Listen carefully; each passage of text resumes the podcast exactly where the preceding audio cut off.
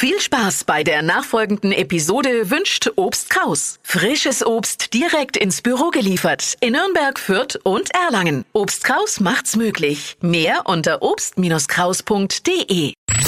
Fränkisch für Anfänger und Fortgeschrittene. Heute Deichert.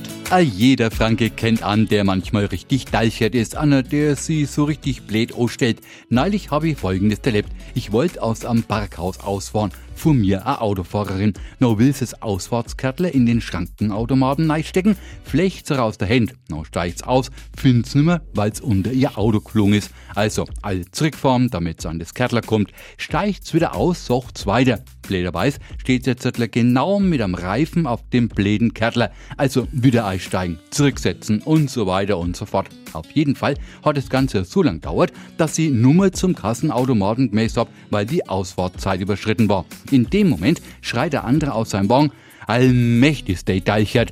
Besser konnte man Deichert nicht beschreiben, wie einen tollpatschigen Menschen.